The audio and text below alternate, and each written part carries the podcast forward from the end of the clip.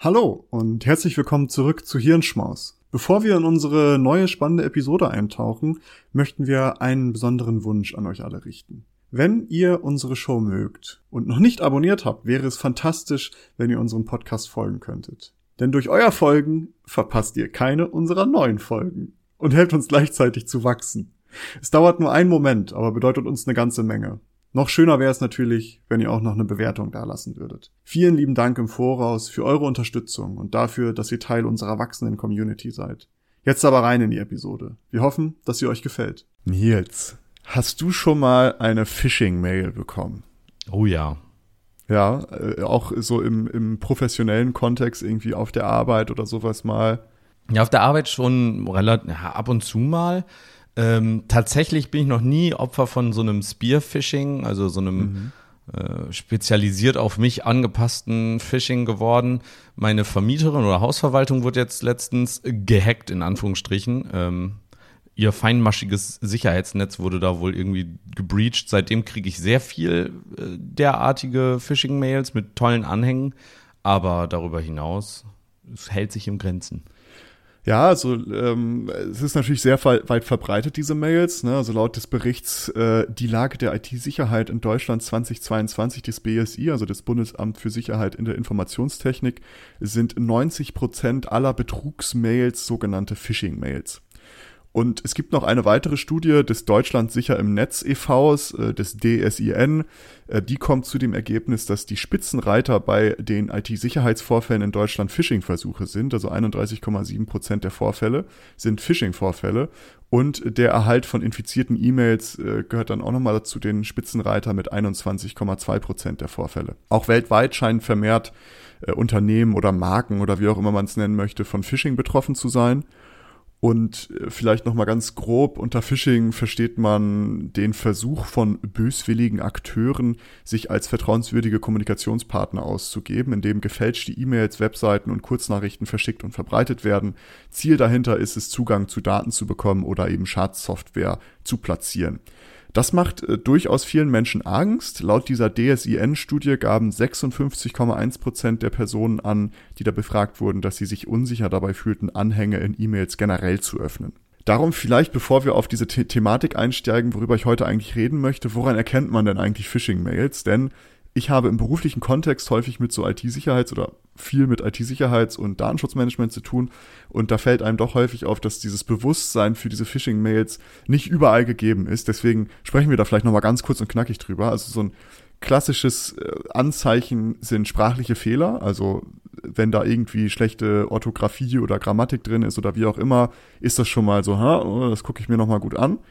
Ähm, fremde Sprache, wenn man nicht damit rechnet, dass irgendwie fremdsprachige E-Mails reinkommen, besonders englischsprachige E-Mails, ist das auch häufig ein, ja, ein Ding, worauf man mal achten sollte. Ähm, einer der ganz großen Anzeichen ist eine fehlende Ansprache, außer es geht um dieses Spearfishing, was Nils schon gerade angesprochen hatte. Dazu kommen wir aber gleich nochmal. Aber in diesen normalen Phishing-Mails da wird dann häufig mit äh, sehr geehrter Nutzer oder lieber Kunde oder wie auch immer geschrieben und das würden Geschäftspartner, Vertragspartner oder irgendwie Behörden oder sowas würden das nie so machen. Die würden schon explizit die Anrede oder den Namen nutzen. Ähm, allerdings, wie schon angedeutet, es gibt auch Phishing-Mails, wo halt eine direkte Anrede mit drin ist. Das heißt, das ist auch kein sicheres Anzeichen, aber ein Anzeichen äh, immer critical oder immer ja, Aufmerksamkeit erregend sollte eine Aufforderung sein, also besonders wenn es darum geht, einen dringenden Handlungsbedarf irgendwie auszuführen oder dass der so kommuniziert wird, dass es sonst Konsequenzen gibt. Also zum Beispiel, mhm. gib deine PIN jetzt ein, weil sonst wird dein Konto gesperrt oder was auch immer. Ne? Also sowas, wo dann halt irgendwie darum geht, dass man schnell irgendwo irgendwie was eingeben muss, weil sonst Konsequenzen für einen persönlich drohen. Ähm, das ist auch immer so ein Anzeichen.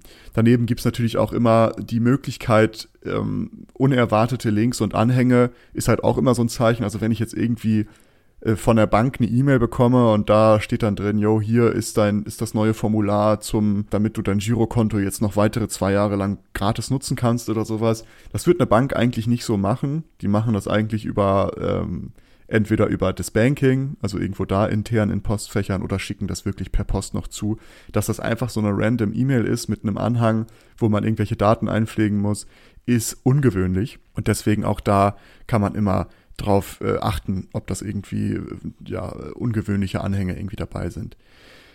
Auch ein Anzeichen ist, wenn man noch nie vorher eine Mail von diesem Absender bekommen hat. Es hängt natürlich immer davon ab, wer man ist und was für Mails man so bekommt, aber wenn man einfach ganz random eine Mail bekommt von irgendjemandem, mit dem man eigentlich sonst beruflich oder persönlich nichts zu tun hat, ist das auch ein, häufig ein Anzeichen. Oder von der fremden Bank genau von einer fremden Bank, äh, von einer fremden Behörde oder was auch immer, ist das immer ein, ein Anzeichen.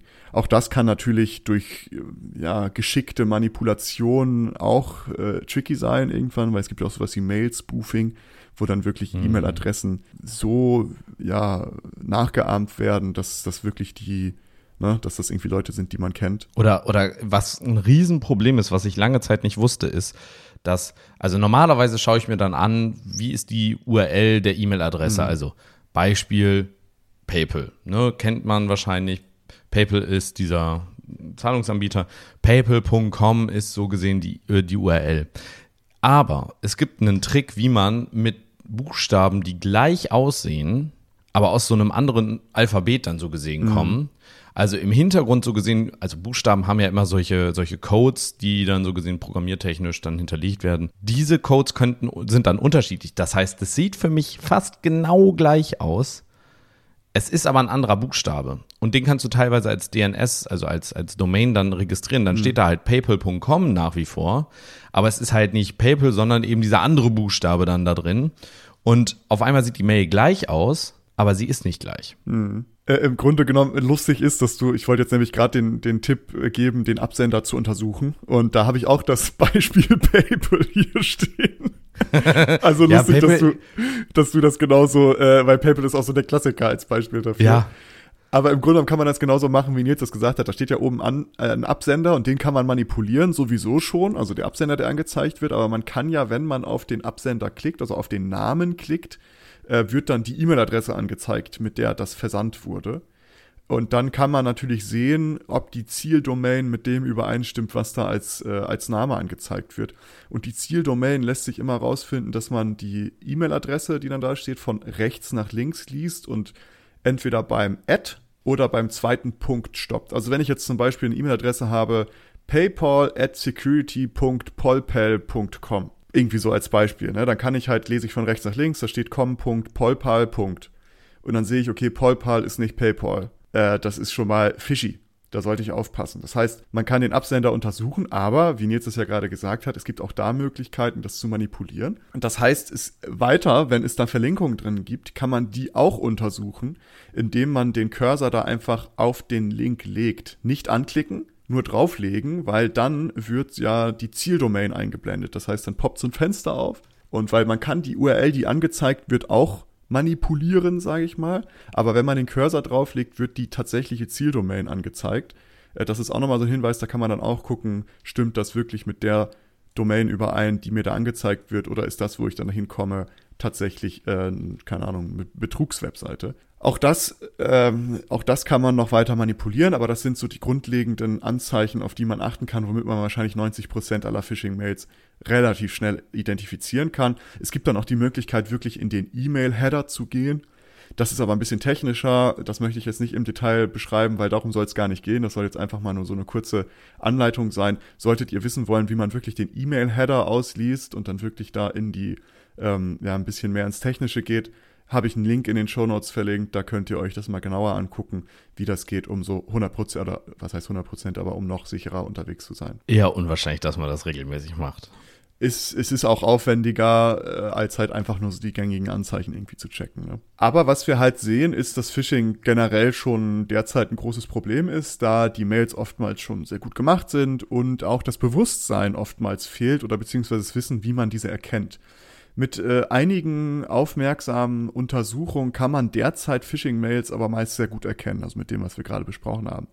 Dies könnte aber in Zukunft deutlich erschwert werden oder deutlich trickiger werden, denn ein neues Preprint ist im Mai rausgekommen und das erklärt uns, wieso, also nochmal kurz Erklärung, was ist ein Preprint? Ein Preprint ist ein Paper, was schon hochgeladen wurde, aber noch nicht peer-reviewed wurde und noch nicht in einem Journal veröffentlicht wurde. So, das nochmal so als, äh, als kleine Info dazu.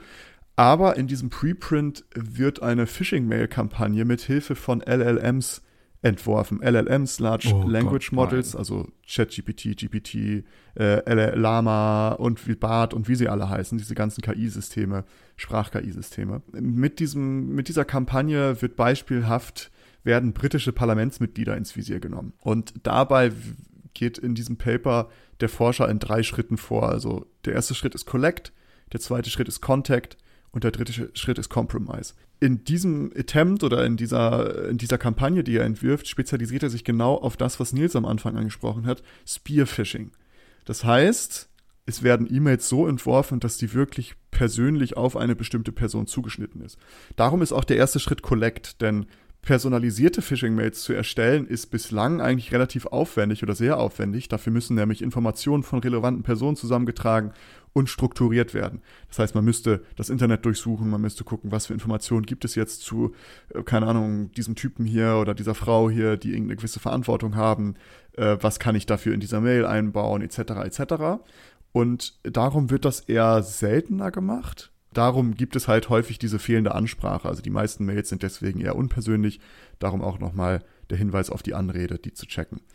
LLMs können äh, hier allerdings deutliche Erleichterungen verschaffen. In dem Beispiel mit den britischen Parlamentsmitgliedern äh, wurde dann eben mit Hilfe von GPT-4, GPT-4 ein Python-Skript erstellt, welches die Wikipedia-Seiten von den Personen, den Parlamentsmitgliedern, gescraped hat. Scrapen ist, man zieht die Informationen daraus, aus einer Website werden Informationen abgekratzt. Diese Daten waren aber natürlich noch unstrukturiert und darum wurden diese unstrukturierten Daten dann an GPT äh, 3.5 gegeben mit der Aufforderung, eine Biografie zu all den Personen zu erstellen. Und damit wurde dann diese Collect-Phase abgeschlossen. Das heißt, man hat Informationen gesammelt und man hat sie strukturiert. Jetzt ging es darum zu kontaktieren und äh, dafür wurden vier wesentliche Merkmale einer guten Phishing-Mail identifiziert. Interessanterweise wurden diese vier Merkmale auch mit ChatGPT äh, identifiziert. Die Merkmale, die dann rausgegeben wurden, wurden dann auf vier Merkmale äh, zusammengefasst und zwar erstens Personalisierung, also persönliche Anrede und persönliche Details einbauen. Zweitens Kontextualisierung, also sicherstellen, dass der Inhalt der Mail relevant für die Person ist. Beispielsweise bestehende Projekte, in die die Person involviert ist, sollten erwähnt werden oder ähnliches. Drittens äh, Psychologie, also Manipulation von Emotionen, indem halt irgendwie ja, Wut oder Trauer oder irgendwas ausgelöst wird, gerade die starken Emotionen.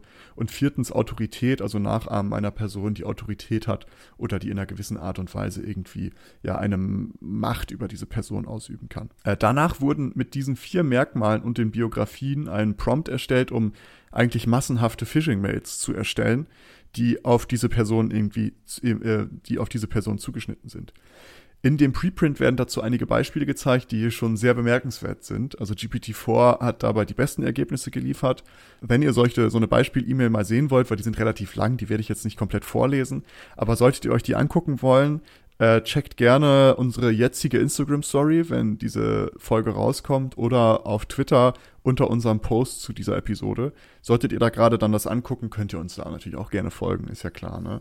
Äh, ansonsten haben wir natürlich selbstverständlich auch das Preprint in den Show Notes verlinkt. Da könnt ihr ein bisschen runterscrollen und seht dann den Text, der da ausgespuckt wurde. Und es ist tatsächlich, diese vier Merkmale werden in diesen Texten sehr, sehr gut ja eingehalten, denn die Anrede ist top auch mit so Titeln, die irgendwie die Person noch hat. Und dann geht es darum, dass zum Beispiel eine Person schreibt, ja, ich bin schon seit längerem hier in diesem Distrikt politisch tätig und ich habe schon dein En- Engagement in Punkten XY verfolgt und ich habe dazu jetzt ein interessantes Report gefunden oder wir haben einen Report dazu gemacht in unserer Arbeitsgruppe, äh, das dich vielleicht auch interessieren könnte für deine Arbeit und äh, äh, mich würde freuen, wenn das so weitergeht und pipapo, also wirklich sehr explizit auf diese Person zugeschnitten. Guckt euch das gerne mal an. Also ich habe da das beste Beispiel, habe ich euch da mal rausgezogen und dann jeweils gepostet. Das heißt, die Contact-Phase ist damit auch abgeschlossen. Es wurden perfekte Mails mit LLMs erstellt, aber die Compromise-Phase, also Compromise ähm, ist ja die, wo dann Schadsoftware verteilt wird im Grunde genommen. Und auch dabei können LLMs tatsächlich helfen. Es wurde nämlich auch die Fähigkeit von, Jet, äh, von GPT-4 untersucht, VBA-Makrocode zu erzeugen, der böswillig verwendet werden kann. Office-Dokumente, wie zum Beispiel Microsoft Word-Dateien, können mit Makros eingebettet oder können Makros eingebettet werden, die automatisch Code ausführen, sobald diese Dokumente geöffnet werden. Und nach der Ausführung des bösartigen Codes kann der Angreifer dann zum Beispiel das Zielsystem kompromittieren ähm, und damit dann halt ein bisschen, ja, Reibach machen. Indem der Forscher sich als Cybersicherheitsforscher ausgab, der ein Bildungsexperiment durchführte, konnte er GPT-4 erfolgreich dazu bringen, ein einfaches VBA-Makro zu erstellen, das bei der Ausführung eine bösartige Datei von einer externen URL herunterlädt und dann die Datei auf dem Computer des Ziels ausführt. äh, ist schon großartig. Und scheinbar ist das auch schon ein Ding bei Cyberkriminellen, dass die das halt wissen. Und innerhalb weniger Monate nach Veröffentlichung von ChatGPT wurden zum Beispiel zahlreiche äh, Beispiele von Hackern äh, bekannt, die die Fähigkeit des Modells bei der Generierung von Malware zu helfen, diskutierten in Foren. Obwohl der Großteil dieser Codes sehr rudimentär ist und wahrscheinlich ähnlich ausgefeilt ist wie bereits öffentlich entdeck entdeckte Malware, haben LLMs die Einsteigerhürde für weniger ausgefeilte Cyberkriminelle, sage ich mal, äh, deutlich gesenkt, solche Phishing-Kampagnen halt auf die Beine zu stellen. Das heißt, die Diskussion, die sich da jetzt ein bisschen anschließt, und ihr sagt jetzt natürlich, gibt es hier eine Anleitung, um Phishing-Kampagnen zu erstellen, äh, was ist hier los? Aber das ist ja etwas, worüber man reden muss, denn diese LLMs können eben mit in einem Bruchteil der, des äh, vorherig notwendigen Aufwands können mit Hilfe von LLMs Phishing-Kampagnen erstellt werden, die halt wirklich Spear-Phishing sind, also personalisierte Kampagnen, die täuschend echt sind. Und die Erstellung einer Mail würde laut des Preprints dann nur noch zwischen unter einem Cent bis zu ein paar wenig Cent kosten. Das heißt, auch der Kostenpunkt ist sehr, sehr gering und die Zeitersparnis ist natürlich logischerweise sehr enorm. Und ebenso werden damit auch weniger bewanderte Menschen, ja, wird, den, wird die Möglichkeit gegeben, solche Kampagnen schnell und effektiv zu, erste äh, zu erstellen. Die zu Beginn vorgestellten Maßnahmen, um Phishing-Mails zu erkennen, werden damit auch immer unzuverlässiger. Also zum Beispiel sprachliche Fehler werden immer seltener durch diese Modelle, die halt immer ausgefeilter werden in der Sprache. Auch fremde Sprache ist nicht immer ein Anzeichen dafür, denn rein theoretisch können diese LLMs ja auch in jegliche Sprachen übersetzen und das mittlerweile auch äh, ohne großartige Fehler. Und persönliches Anreden äh, könnten auch immer weniger werden, wenn man daran bedenkt, wie viel Daten oder Informationen über Personen doch im Netz sind, beziehungsweise auch gerade im Unternehmenskontext, wenn man darüber nachdenkt, ja. ja, das Unternehmen postet irgendwie auf LinkedIn, wer auf der Messe war, auf der Webseite gibt es irgendwie hier unsere, ne, unser Team und da stehen auch noch Abschlüsse drin, wo die studiert studiert haben oder was auch immer. Das heißt, äh, das äh, wird immer äh, ja schwieriger, diese, diese persönlichen Anreden, dass die dann halt tatsächlich in den Mails enthalten sind und auch persönlich irgendwie auf die Person zugeschnitten sind, die Mails. Und darum ist es immer noch wichtig, halt in Zukunft auch noch die, ja, die Absender, die Links und auch gegebenenfalls den E-Mail-Header zu checken, gerade wenn es um Aufforderungen geht. Das heißt, es wird immer schwieriger. Und Phishing ist ja auch nur der Anfang im neuen Zeitalter der KI-Scams, sage ich mal. Denn wenn man jetzt noch bedenkt, dass Sprach-KIs immer besser werden und Chatbots immer besser werden, könnten halt auch wirklich Social Engineering-Kampagnen auf ein ganz neues Level gehoben werden. Social Engineering ist ja im Grunde genommen das nochmal ausgefeiltere persönliche Angreifen von Personen. Das heißt, da wird dann wirklich angerufen und man spricht dann mit den Leuten und manipuliert diese. Zum Beispiel, ich rufe jetzt bei einem Unternehmen an, ich, ich kenne da eine Person, ich weiß alles über die und ich gebe mich jetzt als IT-Dienstleister aus, der irgendwie mit dem Unternehmen zu tun hat und sage, ja, hier, äh, wir haben mitbekommen, Herr XY, dass in Ihrer Abteilung, ich weiß dann genau, welche Abteilung das ist, in dem Projekt die und die Daten irgendwie äh, in dem und dem System gepflegt werden, aber das System müssen wir jetzt resetten. Das bedeutet, wir müssen einmal die Passwörter äh, haben oder das Admin-Passwort haben oder was auch immer. Das heißt, mit diesen neuen KIs, die kommen, also Sprach-KI, Chat-KIs, äh, könnte auch das noch viel ausgefeilter werden. Stellt sich natürlich die Frage, wie gehen wir denn damit um? Also was für mögliche Lösungen gibt es dafür vielleicht? Die erste mögliche Lösung, oder was nicht eine Lösung, aber wichtig ist, ist, dass halt Bewusstsein gesteigert wird. Und äh, darum ist auch diese Episode vielleicht etwas so in diese Richtung, denn besonders für Unternehmen bedeutet das, dass die auch ihre Mitarbeiter bezüglich Phishing und äh, ich sag mal KI-Sicherheitsrisiken ordentlich schulen, sobald sie halt auch eine gewisse Größe erreicht haben oder eine gewisse Relevanz erreicht haben oder in, sobald sie mit bestimmten Daten hantieren, äh, ist das sehr, sehr wichtig. Das merke ich aus meiner eigenen Tätigkeit und da ist es häufig so, dass da das Bewusstsein noch gar nicht da ist. Wie man diese Mails erkennt und was das für Auswirkungen haben kann. Und wie häufig das doch noch passiert, dass Leute darauf klicken und ihre Daten eingeben, das, äh, das glaubt man gar nicht. Du musst ja auch immer nur eine, du musst immer nur eine Person haben, die draufklickt und eine Person haben, die es macht. Genau, dann ist schon vorbei. Äh, und die muss nur einmal ihr, also ich sage jetzt mal in einem Unternehmenskontext, muss nur einmal ihr ähm, Microsoft-Passwort da eingeben, wenn die mit einer Microsoft-Umgebung arbeiten. Und dann hast du am besten noch einen Single Sign-On-Service und dann plötzlich hast du äh, vieles kompromittiert. Äh, also das ist ja, das geht dann ja relativ schnell. Das heißt, das ist das erste, also Bewusstsein steigern. Zweites ist auch die Verteidigungssysteme ausbauen. Also LLM-basierte Verteidigungssysteme sind auch eine Idee, die auch in dem Paper diskutiert werden. Ja, aber das ist, also come on, du kannst einem, einem KI-Modell, einen LMM, äh, LLM, einen Text von, von vor 100 Jahren geben. Ich bin mir ziemlich sicher, damals gab es keine LLMs und fragen, ist es von dir? Und es sagt dir wahrscheinlich, ja, das ist sehr wahrscheinlich von einem LLM geschrieben. Also, im Moment zumindest würde ich schon sagen, dass das ein bisschen Quatsch ist. Nee, äh, da, es geht auch gar nicht darum, dass die jetzt KI-geschriebene so. Texte erkennen, sondern dass man zum Beispiel ein System hat, was direkt eingehende Mails checkt auf diese typischen Marker. Weißt du? Also zum Beispiel ähm, die Links und Absender checken, äh, dass man äh, die äh, guckt, ob da Aufforderungen drin sind, die irgendwie eigenartig sind, etc. pp. Äh, das ist eher so der Gedanke dahinter gewesen. Ja, aber weiß ich auch nicht. Also ich meine, so ein sicherheitskritisches System in so eine Blackbox zu packen, ist halt auch ganz schön mutig. Ja, aber irgendwie, irgendwie muss man in Zukunft damit ja umgehen. Und, ähm, ja, aber also am Ende hat sich eigentlich gar nicht so viel geändert. Also klar, es wird wahrscheinlich mehr geben und es wird leichter für die, äh, für die Angreifer sein, das zu erzeugen. Ja, das stimmt schon. Aber am Ende bleibt das genau das Gleiche, was du schon gesagt hast am Ende ist es eben, wir müssen viel vorsichtiger sein im Umgang mit diesen Sachen. Und das müssen wir aber jetzt auch schon. Denn jetzt auch ja. schon passiert das. Und auch jetzt gibt es schon eben, wenn, gerade wenn man jetzt nicht, weiß ich nicht, Imbissbude Meier heißt und, und äh, jetzt gerade nicht die spannendsten Daten auf seinen Server hat, sondern irgendwie in einem großen Unternehmen ist, wo man richtig viel Geld damit holen kann, wenn man die hackt, gerade in solchen Situationen ist es halt jetzt schon auch möglich mit Spearfishing, mit wirklich ähm, ganz genauen menschlich hergestellten Angriffen das noch besser wahrscheinlich zu machen. Das heißt, das Problem besteht jetzt schon, es wird nur wahrscheinlich etwas größer, aber die, die Lösung dafür bleibt, glaube ich, aus meiner Sicht relativ die gleiche, wie du schon gesagt hast. Die Leute müssen lernen, besser vorsichtig im, im Umgang mit diesen Sachen zu sein. Genau, also das würde ich auch als Hauptding sehen. Also Bewusstsein einfach steigern und Verständnis dafür. Äh, ich finde die, die Idee so eines, äh, eines, äh, sage ich mal, so Check-Tools, was irgendwie auch LLM-basiert ist oder in irgendeiner Art und Weise diese E-Mails schon vorcheckt, wenn man möchte, äh, finde ich auch interessant. Und der dritte Punkt ist ja auch die Frage, äh, und das ist ja generell gerade in, den EU, in, in, in der EU sehr groß diskutiert, ob man da halt noch regulatorisch irgendwie was machen muss bei diesen KI-Systemen, weil gerade wenn es um Datenschutzrecht geht, weil es geht ja viel dann um personenbezogene Daten, die da irgendwie ausgewertet werden und zusammengefasst werden. Das ist aber ein ganz heißes Eisen, weil das mit solchen Technologien sehr, sehr schwierig ist, weil ich glaube, wir sind uns alle einig, dass die, diese KI-Systeme die Zukunft bestimmen werden oder dass das eine zukunftsträchtige äh, Technologie ist und wir da auch als europäischen Nationen dranbleiben sollten ähm, und das nicht überregulieren sollten. Das ist ja auch immer so die Frage.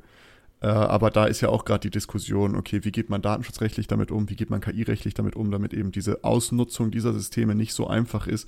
Aber das ist auch nicht so einfach, das regulatorisch irgendwie in eine Form zu gießen, dass man trotzdem noch die Innovation irgendwie erhält. Genau, aber ich wollte eigentlich über diese Thematik einmal sprechen, weil, äh, wie gesagt, in meiner Tätigkeit kriege ich das häufig mit, wie Phishing-Mails. Für mich sind so Phishing-Mails, weißt du, wo ich so denke, ah, okay, ist jetzt kein Biggie. Aber für viele Leute, die haben das Bewusstsein nicht dafür und es wird noch schwieriger sein, das zu erkennen. Und ähm, ich kenne auch Fälle, wo halt sehr versierte Leute auf sehr gute Phishing-Kampagnen reingefallen sind. Das ja. heißt, äh, das ist auch gar nicht so, dass das jetzt irgendwie peinlich ist oder sowas, wenn man da reinfällt oder wenn man da irgendwie einen Fehler macht, weil das ist auch okay, weil die sind sehr, sehr gut gemacht mittlerweile und werden eben immer besser, wie dieses Preprint zeigt, werden die immer effektiver und werden auch immer schneller, sowas rauszuschicken und immer größeren Umfang. Äh, darum wollte ich diese Episode einfach mal kurz machen, um darüber zu sprechen und auch generell über so diese Möglichkeit von KI-Tools in Cybersecurity, Risk, ähm, so ein bisschen zu beleuchten, was in Zukunft auf jeden Fall ein interessantes Thema werden wird. Ich hoffe, euch hat es gefallen. Ich hoffe, es war irgendwie spannend. Ich hoffe, ihr bleibt weiterhin dran. Wollt, solltet ihr das wollen, dann folgt uns auf äh, der Podcast-Plattform, auf der ihr uns gerade hört. Und folgt uns auch gerne auf Social Media, wenn ihr so ein bisschen auf dem Laufenden bleiben wollt. In diesem Sinne wünsche ich euch äh, alles Beste. Klickt nicht auf irgendwelche Links, die in, in Mails enthalten sind. Und bis zur nächsten Woche. Ciao, ciao. Tschüss.